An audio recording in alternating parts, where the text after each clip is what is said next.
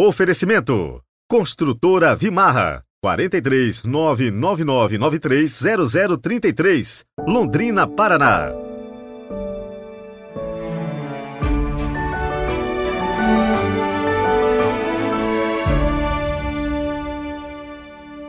Segunda-feira, 2 de janeiro de 2023. Sejam muito bem-vindos a mais um podcast Evangelho do Dia. Se você nos acompanha pelo Spotify, não deixe de avaliar o nosso conteúdo. E se você ouve pelo YouTube no canal Peregrinos do Rocio, também não se esqueça de deixar o seu like.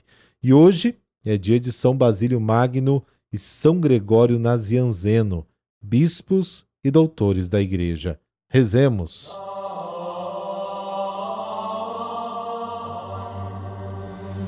Pelo sinal da Santa Cruz, livrai-nos Deus, nosso Senhor, dos nossos inimigos.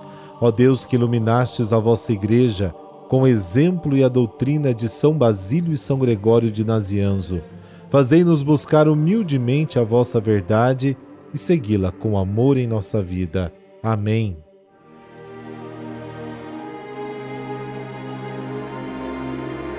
João capítulo 1, versículos de 19 a 28. O Senhor esteja convosco, Ele está no meio de nós. Proclamação do Evangelho de Jesus Cristo segundo João. Glória a vós, Senhor. Este foi o testemunho de João, quando os judeus enviaram de Jerusalém sacerdotes e levitas para perguntar: Quem és tu? João confessou e não negou. Confessou: Eu não sou o Messias. Eles perguntaram: quem és então? És tu Elias? João respondeu: Não sou. Eles perguntaram: És o profeta? Ele respondeu: Não. Perguntaram então: Quem és afinal? Temos que levar uma resposta para aqueles que nos enviaram. O que dizes de ti mesmo? João declarou: Eu sou a voz que grita no deserto. Aplainai o caminho do Senhor, conforme disse o profeta Isaías. Ora, os que tinham sido enviados pertenciam aos fariseus e perguntaram: Por que então andas batizando se não és o Messias, nem Elias, nem o profeta?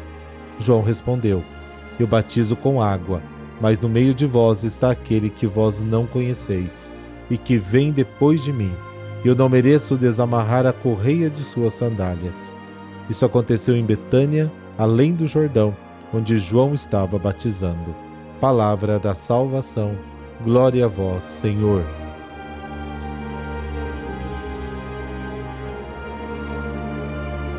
Para entender bem o testemunho de João Batista, precisamos esclarecer o que significa aí o termo judeus. Na linguagem do Evangelho de João, são os líderes religiosos que entram em conflito com Jesus. São os adversários de Jesus e de João Batista. São os representantes do mundo incrédulo, não são todos os judeus eles devem ser distinguidos os israelitas, que são, ao contrário, aqueles que escutam a palavra de Jesus, e são os pobres de Deus, o remanescente de Israel que espera o Messias. A delegação, composta por pessoas de autoridade, como sacerdotes e levitas, fez ao Batista a pergunta fundamental da sua identidade: Quem és tu? João confessa francamente que não é o Cristo, o esperado Salvador de Israel. Esta resposta negativa inicial é seguida por outras perguntas dos oficiais: Quem és tu, Elias? Tu és um profeta? O Batista também responde pronta e decisivamente a essas perguntas.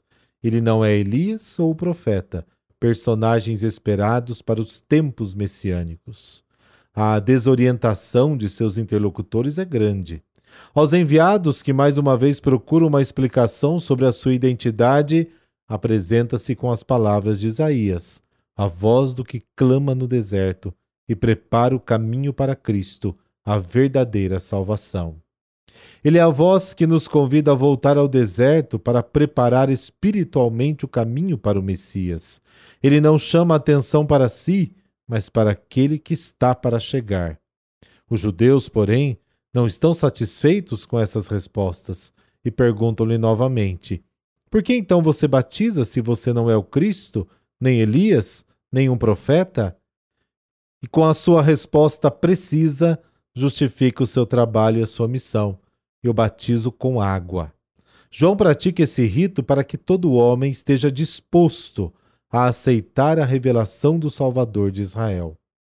A confirmação definitiva de que não é o Messias, João dá aos seus interlocutores dizendo que Cristo já está presente no meio do seu povo.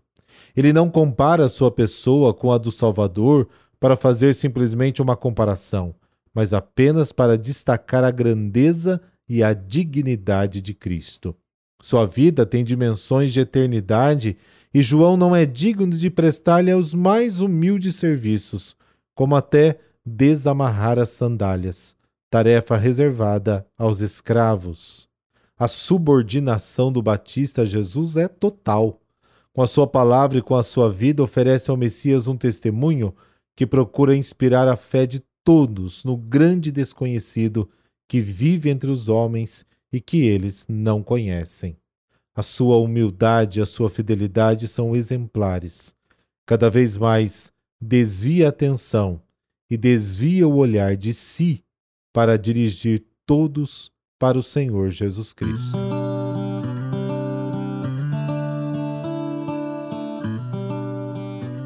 E hoje vamos conhecer um pouco a história de São Basílio Magno, Basílio nasceu em Capadócia, na Turquia, no ano 329. Foi mais um dos santos da sua família. Seus pais eram São Basílio, o Velho, e Santa Emília de Cesareia, e seus irmãos São Gregório de Nissa, São Pedro, bispo de Sebaste, e Santa Macrina, virgem. Além disso, teve por amigo São Gregório Nazianzeno, que celebramos também hoje. Estudou em Atenas sob mestres famosos e em Constantinopla. Conheceu a vida monástica do Oriente e depois, com o seu santo amigo, dedicou-se aos sacros estudos e a uma vida ascética. Desenvolveu normas para a vida monástica, as chamadas constituições, sábias regras de vida espiritual ainda utilizadas hoje nos mosteiros orientais.